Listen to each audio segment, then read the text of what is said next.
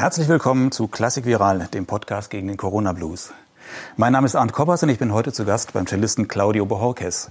Wir sitzen hier in einem riesen Eckraum, lichtdurchflutet, mehrere Räume zusammen, Wohnzimmer, Musikzimmer, Esszimmer, Küche. Ideal, um sich zu treffen bei Corona-Bedingungen. Vielen Dank, dass ich hier sein kann ähm, und äh, vielen Dank für einen schönen Auftakt. Was haben wir da gerade gehört? Ja, das war, ja, vielen Dank erstmal für die Einladung auf äh, Ihrerseits und äh, was wir gerade gehört haben oder ich spielen, gespielt habe, ist das äh, Weihnachtslied oder Wiegenlied aus Katalonien mit dem Titel Gesang der Vögel. Und das war ähm, für Casals ein sehr wichtiges Stück, weil er das im Exil schon seit 1939 äh, in jedem Konzert gespielt hat, quasi als Symbol für die Freiheit und auch Erinnerung. Es wurde dann auch später bei der UN auch gespielt, als er die Friedensmedaille bekam. Und natürlich ähm, hat das nicht nur einen Symbolcharakter für Katalonien, sondern überhaupt das Universelle in seinem Fall, dass der Frieden eben universell damit getragen wird. Es gibt eine sehr berührende Rede, wo er eben von den Vögeln spricht, die, die schwingen äh, schlagen und rufen Peace, Peace, Peace. Und ich dachte, dass das jetzt, glaube ich, äh, unter jetzigen Bedingungen sehr passend wäre, zumal es mich tatsächlich auch sehr lange, auch weit vor Corona, begleitet hat. Es ist ja eine merkwürdige Sache in der Geschichte des Cellos, dass es da so zwei Überväter gab. Der eine, der ältere, war dann der noch größere Übervater, nämlich Pablo Casals. Ähm, warum ist der so legendär? Warum ist er so wichtig? Und zum Zweiten, was hat er für Sie persönlich für eine Bedeutung? Sie haben ja eine besondere Beziehung zu ihm. Und neben mir hier im Bücherregal steht auch eine Büste von Pablo Casals. Warum ist er so wichtig und was hat er für Sie für eine Bedeutung? Ja, natürlich. Also ähm, er ist natürlich möglicherweise äh, auch zeitlich noch am nächsten. Er war der Erste, der die Bach-Suiten äh, aufgenommen hat zum Beispiel und auch quasi wiederentdeckt hat in einem Antiquariat. Bis dahin hat das kein Cellist wirklich zyklisch aufgeführt, sondern nur in Anführungszeichen als Etüde satzweise gespielt. Und er hat die Bedeutung dieser Suiten auch wirklich äh, sofort erkannt und sie natürlich dann Zeit seines Lebens immer auch aufgeführt. Und das ist natürlich schon eine Pionierarbeit. Und apropos Pionierarbeit, äh, wie gesagt, hat er natürlich dann als einer der allerersten dann eben auch das Cello-Repertoire eingespielt. Und ähm, natürlich gab es auch vor ihm auch sehr, sehr wichtige Cellisten, aber Natürlich äh, gehört er neben äh, Prosopovic im 20. Jahrhundert zu den, den großen, sagen wir mal, tatsächlich äh, großen, großen Figuren, die unser Instrument auch äh, weiterentwickelt haben, sowohl als äh, Soloinstrument und ähm, auch äh, das Repertoire entsprechend erweitert. Meine Beziehung zu Casals geht zurück äh, mittlerweile auch schon 20 Jahre. Im Jahr 2000 habe ich äh, den äh, Pablo Casals-Wettbewerb äh, gewinnen können der damals von der Kronberg Academy veranstaltet wurde. Und auch in der Jury, neben anderen wunderbaren Cellisten, war auch die Frau Marta Casals-Istomin in der Jury. Und, ähm, und das war sehr, sehr berührend, weil äh, neben dem ersten Preis habe ich auch den Sonderpreis dazu bekommen, dass ich das Cello von ihm für zwei Jahre spielen durfte. Das berühmte Matteo Goffriller, was eben dann eben auch in den Bach-Suiten zu hören war oder eben in der besagten äh, UN-Veranstaltung, ähm, wo er die Friedensmedaille kommt, bekam und eben dort dieses Cello gespielt habe. Und das durfte ich tatsächlich zwei Jahre spielen. Äh, sehr berührend war eine Szene, die ich, weil ich im Finale auch ein Stück von Krzysztof Penderecki gespielt habe, der auch zu einem meiner Mentoren gehört, den wir leider äh, vor mittlerweile fast knapp einem Jahr auch äh, in den Himmel verloren haben und nicht mehr hier auf Erden haben. Und ich hatte damals ein Stück auf dem Programm Capriccio per Siegfried Palm, ein sehr abenteuerliches Stück der Avantgarde, wo natürlich fast kein gerader Ton zu hören ist. Und das Cello scheinbar malträtiere. In der Tat ist es so, dass ich den Bogen malträtiere mit sehr vielen Schlägen und so weiter. Und, und das war im Finale eben auch Teil davon, neben dem Cellokonzert. Und ich werde es nie vergessen, wie Marta Casals auf mich zukam und sagte, ja, das war wunderbar. Aber ein Stück darfst du auf keinen Fall spielen. Dieses Stück, äh, was du da gespielt hast, das kannst du nicht auf diesem Cello spielen. Und das war die eine köstliche Anekdote für mich, weil ich dann tatsächlich äh, ein paar Wochen später dieses Stück in einem Solo-Recital hatte. Und tatsächlich bin ich mit zwei Celli an, angereist. Das war ein bisschen umständlich, aber natürlich wollte ich äh, dem auch Respekt zollen. Mhm. Inwiefern prägt solch ein Instrument das Spiel eines Interpreten? Und vor allen Dingen umgekehrt, wie prägt ein Interpret äh, ein Instrument? Also war da noch ein Geist von Casals im Instrument zu spüren? Ja, ja, mit Sicherheit. Also natürlich bin ich mit diesen Aufnahmen auch aufgewachsen und habe den Klang im Ohr und natürlich auch sein Stöhnen dabei und äh, und die Darmseiten, die er natürlich auch benutzt hat auf diesem Instrument. Und es ist auch überliefert und man weiß, dass er eben nicht ein Stradivari haben wollte, weil die für ihn persönlich das sozusagen zu schön war.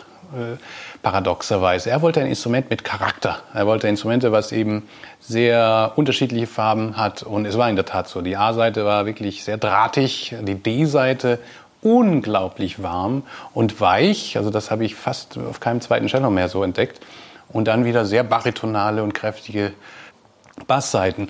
Und wenn man dann versucht, eine Phrase von oben nach unten gleichmäßig zu spielen, dann muss man sie ständig mit dem Bogen das ausgleichen. Ist gar nicht so einfach, hat mich aber enorm geschult.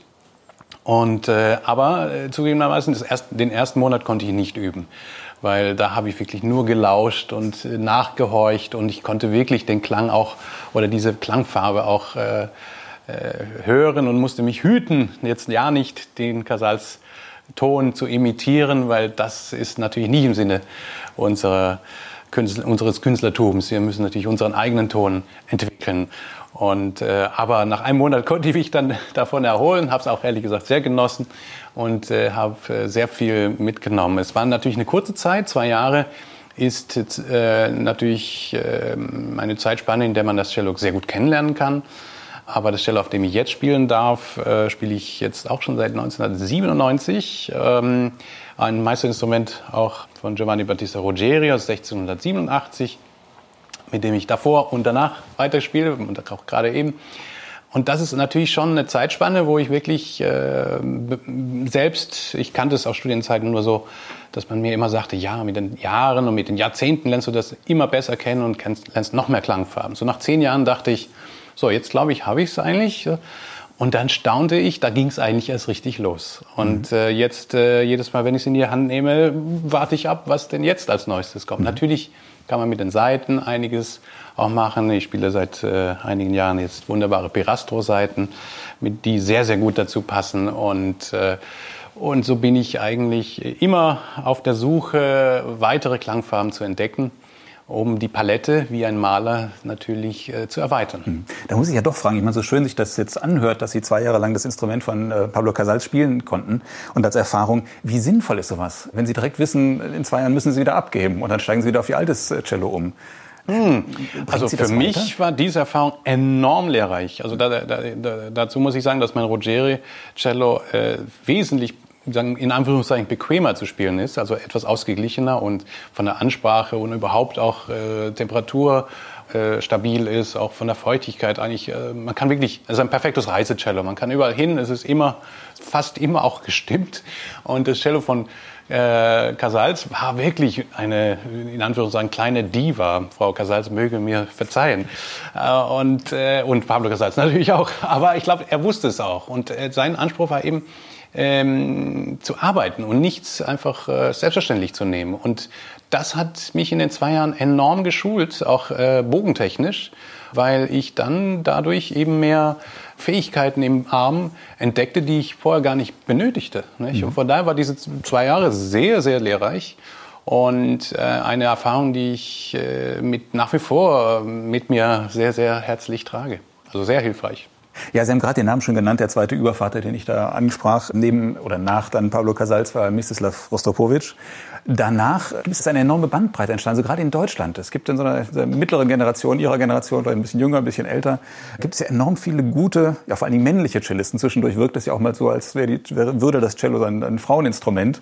Auch da, es gibt viele männliche Cellisten, die sehr, sehr gut sind. Wo kommt das plötzlich her, diese ja, fast so eine Explosion hier in Deutschland. Nichts an den Lehrern oder woran liegt es? Mit Sicherheit, mit Sicherheit. Also gerade in, in Deutschland hatten wir auch zu meinen Studienzeiten enorm äh, eine Fülle von fantastischen Lehrern. Aber man muss natürlich wie Sie schon sagen, zurückschauen. Also die Anfänge waren mit Casals, der wiederum auch unterrichtet hat und dadurch natürlich äh, sehr gute äh, Generation an Cellisten hervorgebracht hat. Und äh, Rostropowitsch hat, äh, ich habe ihn ja zum Glück auch sehr, sehr gut kennengelernt und mit ihm gearbeitet und auch gespielt und auch schlicht erlebt, auch als Mensch. Nicht? Haben Sie einen Meisterkurs bei ihm gemacht? in welcher Form haben Sie ihn erlebt? Einen Kurs habe ich bei ihm gemacht. Ich habe mit ihm eine Urführung von Herr Henze in einem Cello-Ensemble gemacht, auch damals in der Kronberg Academy. Äh, es gab ein riesen Cello-Festival in St. Petersburg, wo wir 100 Cellisten waren und, da, und er hat dirigiert und zahlreiche äh, Anekdoten in der gerade Kronberg Academy habe ich ihn natürlich sehr eng kennenlernen dürfen und äh, er wäre definitiv nicht Corona-fähig, weil er hat wirklich jeden so herzlich umarmt und geküsst und so oh, geschmatzt und so. Aber äh, aber viel wichtiger war seine Großzügigkeit, die er ja äh, gelebt hat, eben auch in seinem Unterrichten gezeigt hat und äh, fast nie geschlafen hat, scheinbar.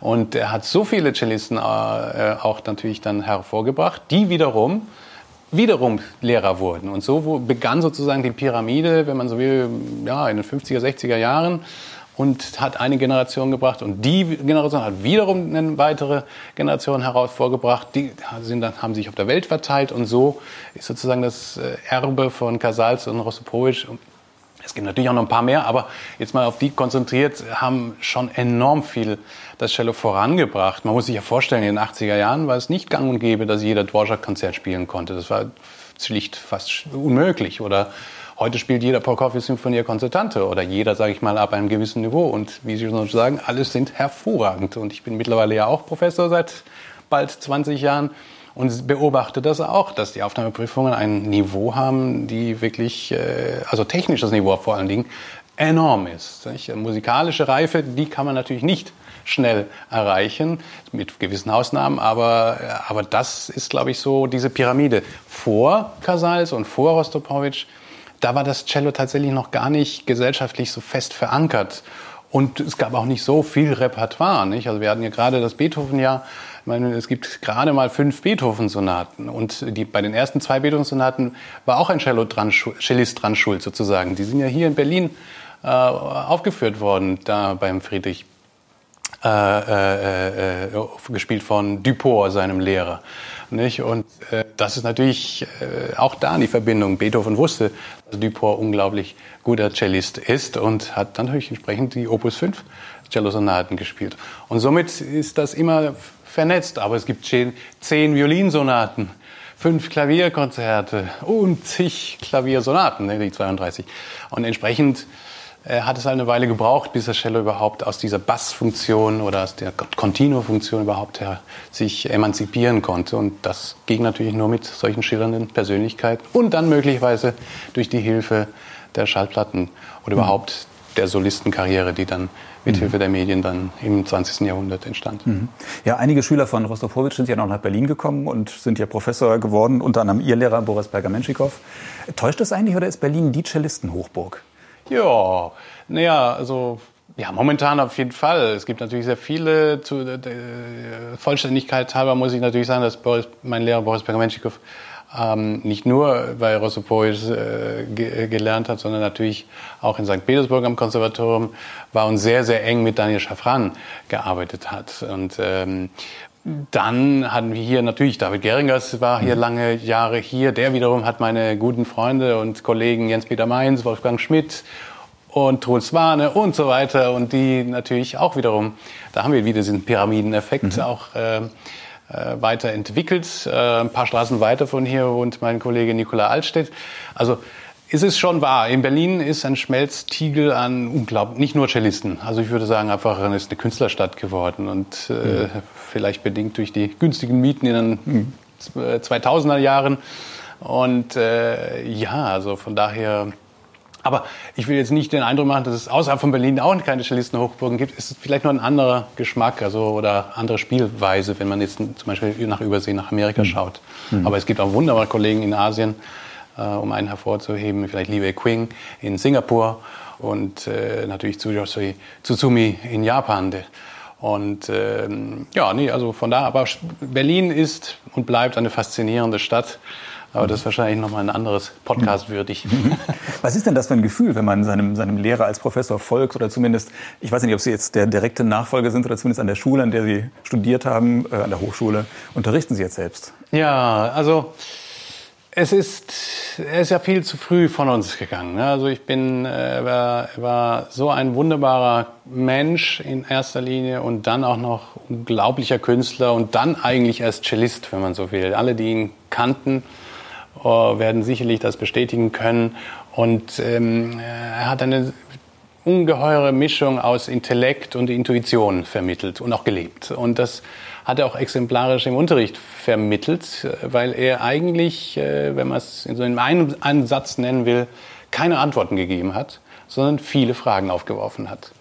Und äh, sogar so weit, ich war ja sehr lange bei ihm, fast zehn Jahre, damals noch in Köln, bevor ich nach Berlin mit ihm dann an die Eisler kam, um mein Konzertexamen hier abzulegen, dass ich mal wirklich mal so lange nachgefragt habe, um mal wirklich zu wissen, ja, was ist denn nun seine Antwort oder seine Sichtweise? Und so, ja, es gibt verschiedene Möglichkeiten. Man kann das so von der Sicht sehen oder von der Sicht, je nachdem. Und äh, das war die Antwort. Fragen, Neugierde, weiterbilden. Und nicht nur auf dem Cello, sondern eben äh, auch nach links und nach rechts schauen. Ja, also sprich die anderen ähm, Kunstrichtungen auszuloten, wo man sich eher auch hingezogen fühlt, sei es jetzt Literatur oder bildende Kunst oder äh, andere, wo auch immer, ob man das selbst sogar aktiv macht oder nur genießt oder Bezüge direkt zur Zeitgeschichte macht, wo, wo man sich gerade befindet. Ja? Was hat Beethoven gelesen, was hat Schumann gelesen oder hat überhaupt was gelesen? Und bei Schumann ist es, glaube ich, mehr als offensichtlich. Er ist ja quasi ein, ein schreibender Komponist gewesen. Nicht? Und, äh, und das war sehr, sehr schön zu sehen, dass er eben nicht diese Blaupause gemacht hat, so, so geht's und das bringe ich dir bei und dann kannst du weitermachen. Nee, er hat uns natürlich sehr behutsam und bei jedem sehr individuell, wie ich dann später erfuhr, sehr individuell, ähm, wie soll ich sagen, äh, psychologisch geröntgt und dann gewusst, wo unsere Schwachstellen möglicherweise sind, die man eben fördern müsste. Und äh, ich habe mich gewundert, weil ich habe diese Geschichte mal einem Kollegen, den ich jetzt nicht unbedingt namentlich nennen werde, erzählt. Er sagte, ja, aber bei mir war das ganz anders. Bei mir war er viel strenger und hat gesagt, so musst du das machen. Also, ach, irre. Und dann haben wir wieder einen anderen gefragt und der war, bei dem war das wieder was anderes. Nicht? Und das hört man, glaube ich, auch bei seinen Studenten. Oder Ist das auch Ihr Ideal als Lehrer? Ja, also ich habe tatsächlich, als er, als er starb, dann äh, in, an der Eisler dann auch angefangen, als Gastprofessor zunächst zu unterrichten. Und in den ersten Jahren war ich sehr natürlich davon beeindruckt. Und wie gesagt, ich war ja hm, gerade mal Anfang 30 oder noch nicht so viel Lehrerfahrung und wollte natürlich ihm nacheifern oder geradezu imitieren. Aber auch da stellte ich sehr schnell fest, also ein Boris gibt's nur einmal, das kann man nicht nachmachen. Und so nach ein, zwei Jahren stellt man fest, man muss seinen eigenen Stil weiter ähm, äh, erfinden und auch in der Ausbildung. Und sicherlich in den ersten zwei Jahren war ich nicht der beste Lehrer möglicherweise.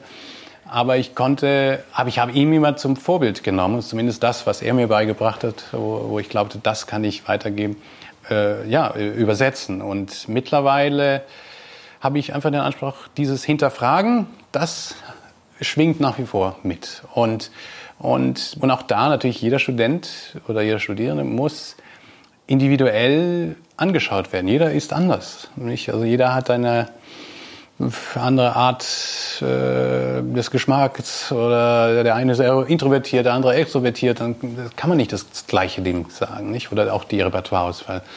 Und manchmal ist es eben gerade spannend zu sehen, warum spielt der oder diejenige so oder so. Nicht? Und dann nachzufassen. Und mein Anspruch ist auf Dauer, und das habe ich bei ihm auch gespürt, eben möglichst, dass wir am gleichen Strang ziehen. Nicht? Also natürlich gibt es gewisse Dinge, und gerade am Anfang des Studiums, wo ich schon so quasi lehrerhaft sagen kann, also Arm runter oder Schulter ist zu hoch oder äh, hier müssen wir noch ein paar Etüden machen und das ist unsauber und so weiter. Ja? Aber irgendwann hat man schnell dann äh, die Basics drin und dann geht's, dann wird's spannend. Dann äh, ist es auch für mich auch, und das hat er auch gelebt, eine, jede Unterrichtsstunde ist auch eine Unterrichtsstunde für mich, weil ich besuche das Stück erneut und entdecke ja auch weitere Sachen. Das sind ja Meisterwerke wie Museumsstücke.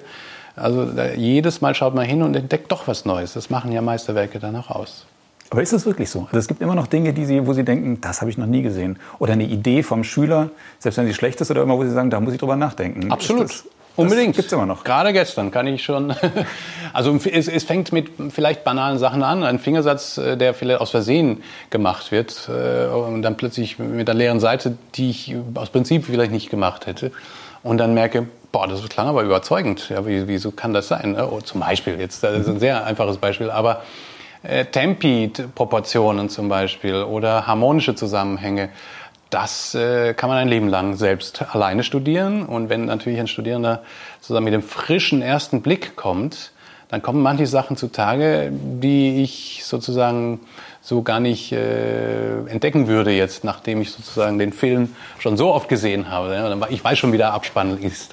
Aber dann plötzlich gibt es dann so eine Stelle, wo ich sage, wow, stimmt, das fällt, es wird so ein Mosaikstück was dann äh, zu, noch dazu kommt oder mhm. erweitert wird. Mhm.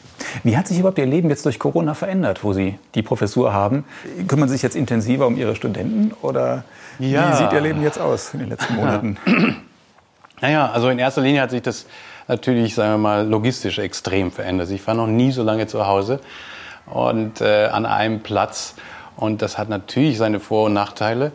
In den ersten Wochen, ich hatte tatsächlich eine, ein Konzert, wurde mir in der Generalprobe abgesagt und äh, wirklich Stunden vor dem Konzert.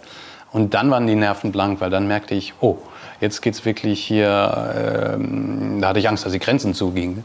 Und, äh, und dann ist man verunsichert, wie wir alle natürlich. Und wie geht man damit jetzt um? Und äh, so, und dann war der Laden zu und dann durfte man gar nichts mehr machen. Und dann ist man zu Hause. Und ich hatte einige Kollegen, die natürlich dachten, ach Mensch, super, jetzt kann ich endlich mal alle die Sachen machen, die ich schon immer machen wollte. Was ich, äh, Bücher lesen, recherchieren, äh, Bücherei aufräumen. Ach, was, es gibt ja Gott sehr viel zu tun zu Hause, was so liegen bleibt. Und ich hatte so einen Tag auch diese, diese, äh, dieses Gefühl.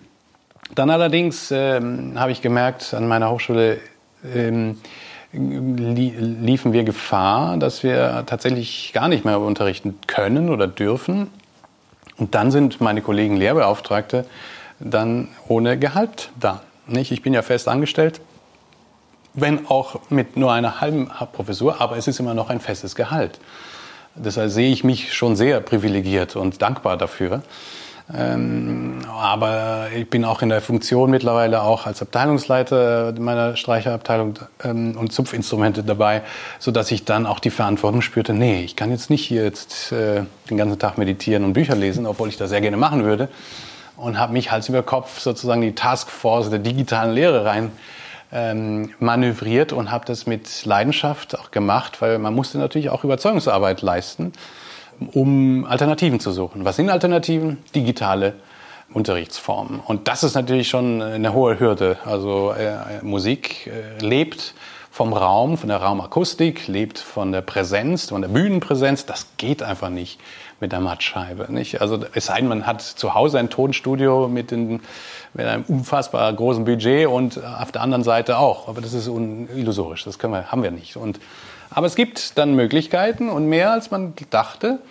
Und habe dann natürlich viel recherchieren müssen und habe viel getestet. Ich habe jetzt auch ein paar USB-Mikrofone hier und äh, kenne mich mittlerweile ziemlich gut aus mit allen, was man so machen kann. Und bin überrascht, dass man sehr, sehr gut arbeiten kann. Natürlich ist es gewöhnungsbedürftig. Natürlich ist es auch nur annähernd ein, äh, nein, es ist kein Ersatz, es ist eine, eine Stütze. Um, und anfangs war es für die Studierenden auch so, dass es auch psychologisch gut war, einfach schlicht Kontakt zu haben, nicht alleine zu äh, vereinsamen natürlich. Nicht? Und so hat man eine gewisse Struktur. Einmal die Woche sieht man sich, auch wenn es nur im Computer ist. Ne? Und das hat vier Wochen gedauert, äh, bis wir das auf die Beine gestellt haben. Ich habe mit vielen Kollegen, auch außerhalb von Berlin, von ich, Budapest über Paris nach New York, auch gefragt, wie macht ihr das denn? Und ähm, war eine spannende Zeit. Und ich denke auch, dass ähm, bin ich auch sehr stolz auf die, meine, meine Hochschule an der Eisler und äh, dass, dass äh, sie das auch wirklich mit versammelten Kräften und äh, sehr, sehr starken Nerven, die man auch brauchte, das auch geschafft haben, sodass wir das sogenannte Kreativsemester aufs Gleis gebracht haben. Und das, hat so der, das war so mein erster Monat. Und, und dann ging das so langsam, lief das so langsam los. Und dann kamen auch schon Anfragen für Online-Meisterkurse, also da sprich außerhalb meiner Hochschultätigkeit. Und ähm, da, bedingt durch das Wetter äh, konnte man ja auch noch ein bisschen Open Air was machen, je nach hier und da. Ich hatte ein sehr kurioses Konzert äh, in Borken, auf dem Musikfest in Borken. Lieber Gruß an Dirk Klapsing, wenn er da zuhört, der die phänomenale Idee hatte, ein Open Air Konzert zu machen mit Publikum, die im Auto drin sitzen. Mhm. Und äh, dann wiederum, äh, also es war so wie so eine Rockbühne, die natürlich mikrofoniert wurde und dann per Autoradiosender dann in die Autos reingestreamt wurde. Also je besser das Autoradio, desto besser der Klang sozusagen. Mhm. Ne?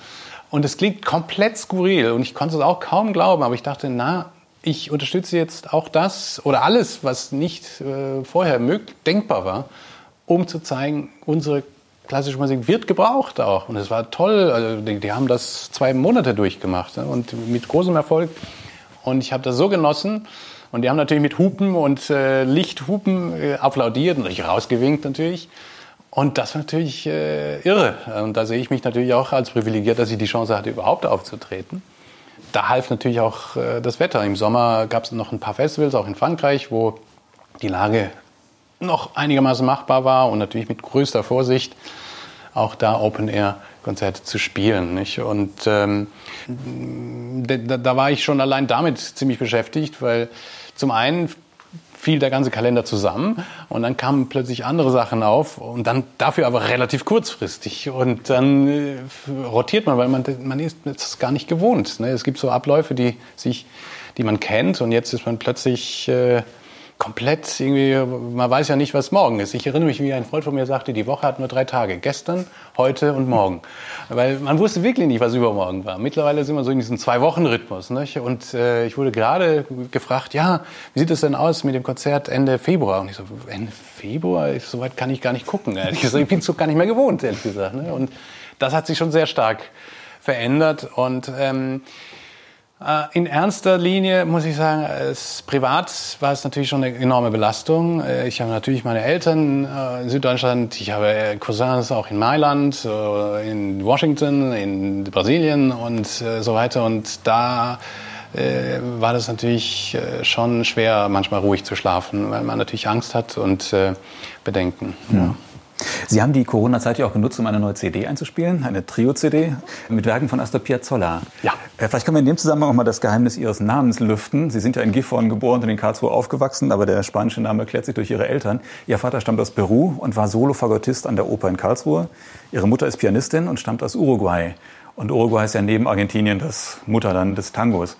Sind Sie schon ganz früh mit Piazzolla, mit dem Tango in Berührung gekommen? Absolut. Also dazu muss ich natürlich sagen, für meine uruguayischen Freunde und Familienmitglieder ist äh, der berühmteste Tango, La Comparsita, ist tatsächlich von Matos Rodriguez komponiert, der eben aus Uruguay stammt. Auch Carlos Gardel, der berühmte Tangosänger, äh, soll in Uruguay geboren sein und ist dann als ähm, später nach Buenos Aires gekommen. Also da ist Uruguay auf jeden Fall ein wichtiges Tango-Land, keine Frage. Mhm. Äh, als ich dann äh, in den Teenagerjahren fast jeden Sommer dort äh, Familienbesuche hatte, hat mein Großvater damals mir ständig äh, Schallplatten damals äh, vorgespielt. Erstmal mit dem Tango Classico.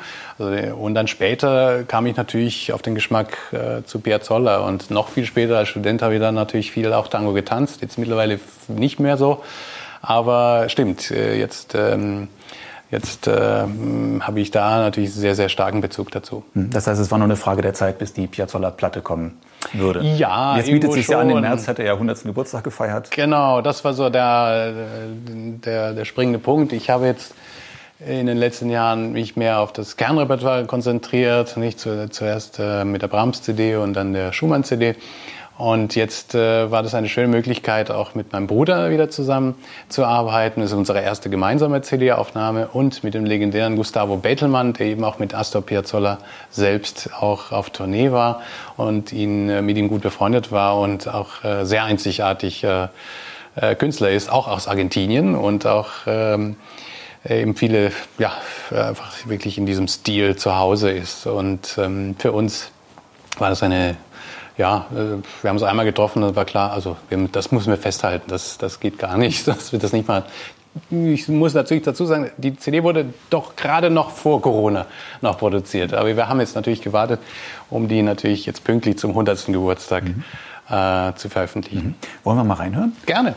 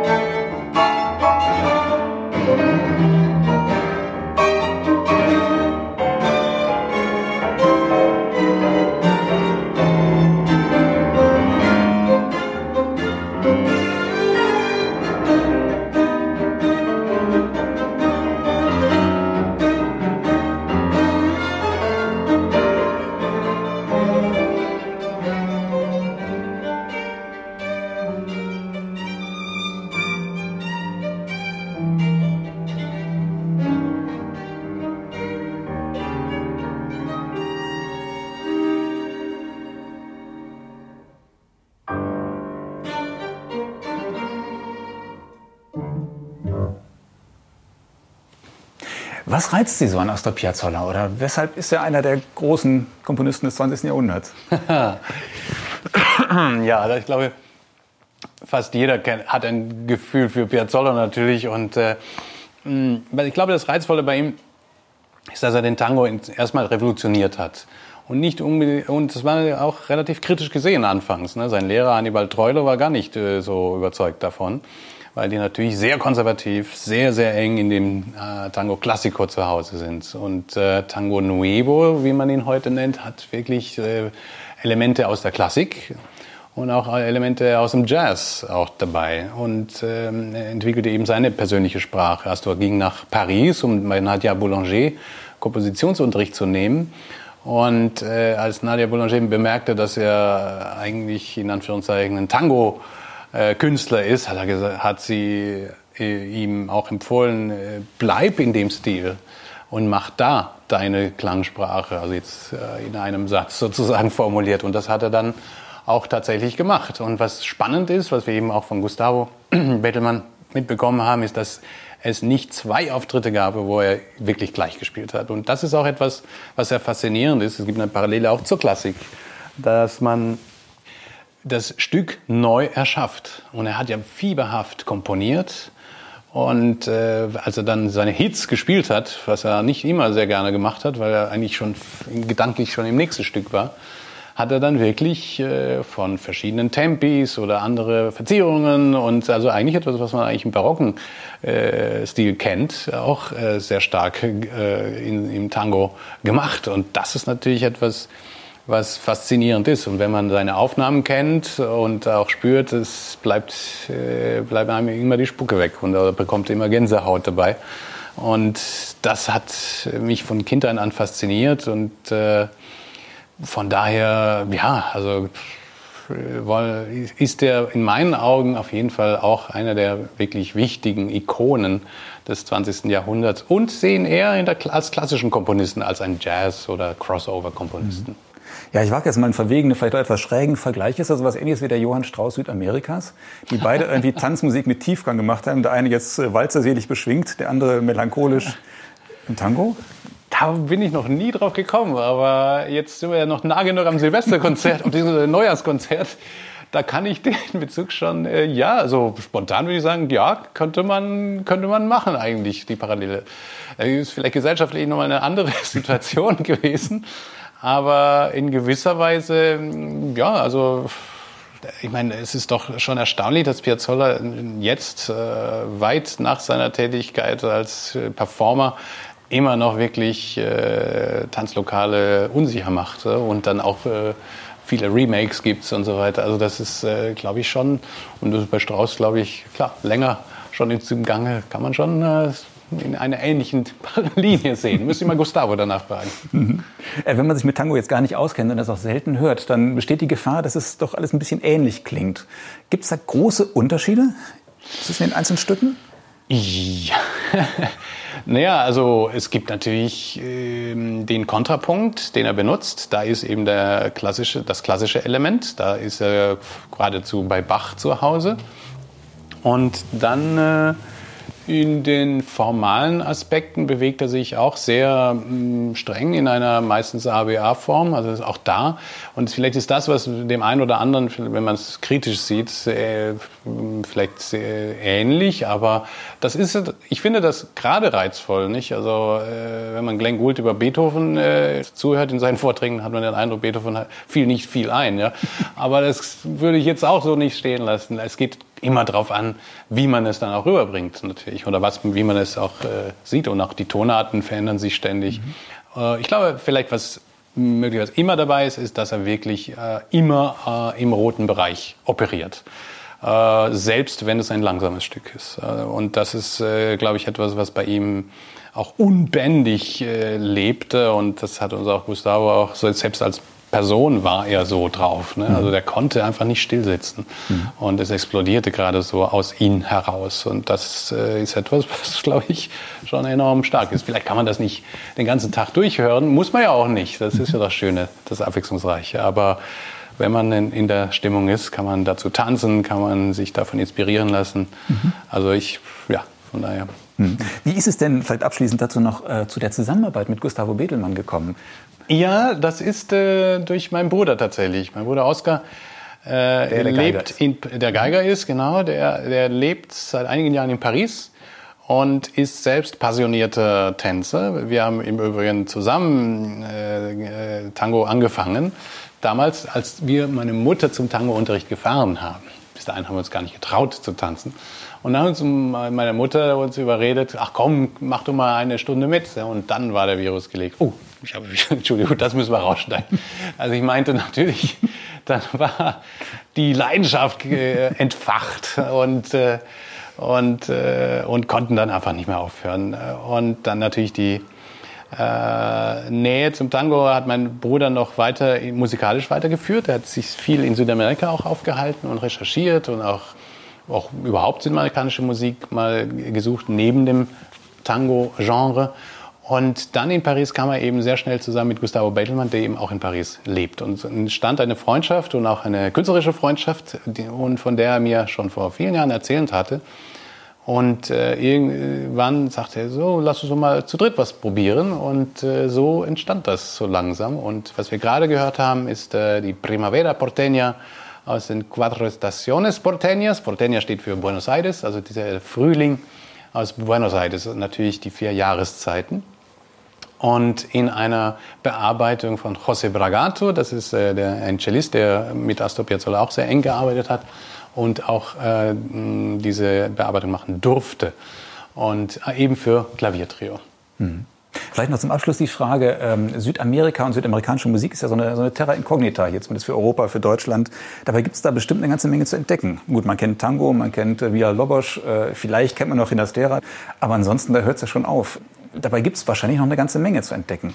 Ja, natürlich, natürlich. Also es gibt viel Unentdecktes, auch, auch geht äh, auch 200 Jahre alte Musik. Mhm. Also ich habe selbst äh, die, ich muss es natürlich richtig sagen, Ginastera. Ich, habe, ich hatte das Glück, Aurora Natola Ginastera kennenzulernen ah. und sie hat mir das sofort beigebracht. Ah, ja. Äh, und äh, auch beide Cellokonzerte gespielt. Und ähm, äh, ja, er ist natürlich eine ganz äh, andere Persönlichkeit und auch spannend zu sehen, wie er sich äh, auch positioniert hat. Und darüber hinaus habe ich mich persönlich noch nicht so ausgetobt. Das ist, ist sozusagen auf meiner To-Do-List. Und aber äh, es ist schon spannend, was ich von über meinen Bruder schon erfahren hatte. Also es gibt äh, ein Violinkonzert von Guarneri, was er entdeckt hat. Also tatsächlich wie, schreibt man wieder wie den, Geigen, wie den Geigenbauer, aber ist schon spannend. Ich meine, Südamerika ist ein, ein Kontinent, wo natürlich viele spanische Einflüsse angekommen sind. Und das gepaart mit der Folklore, äh, die wiederum so unterschiedlich ist von Land zu Land. Also ich habe ja Peru und Uruguay in mir, aber die könnten nicht unterschiedlicher sein. Ne? Einmal die, äh, das Inka-Volk oder das Anden-Volk. Die Inka-Zeit war ja sehr kurz. Aber die Musik, wenn man sagt, salopp, die Salsa-Welt und dann auf der anderen Seite Uruguay ziemlich weit voneinander entfernt.